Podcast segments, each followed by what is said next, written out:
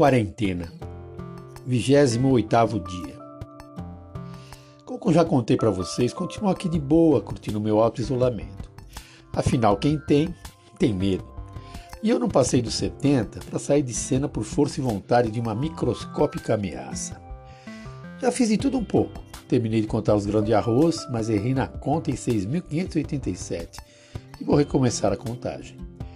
Ouvi música boa feita pelos amigos não assisti nenhuma live dos mega sertanejos. Reli Neruda, 1984, A República, o livro onde Platão conta sobre o que Sócrates falou, se é que. Aliás, já começaram a ler antes do ministro citar o mito da caverna. E, claro, acompanhei os pronunciamentos do mito da incoerência.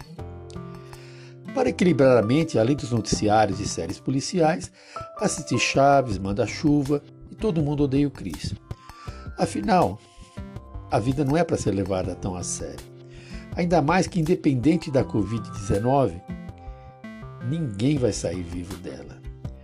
Aproveitei para tirar os meus fantasmas mofados e empoeirados do porão da memória e os pendurei para tomar banho de sol no varal das ilusões.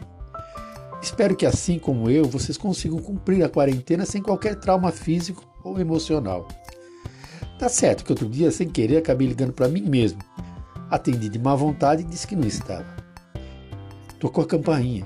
Desculpe, preciso ir atender. É que pedi pelo aplicativo uma dose extra da esperança. Afinal, nunca se sabe, né?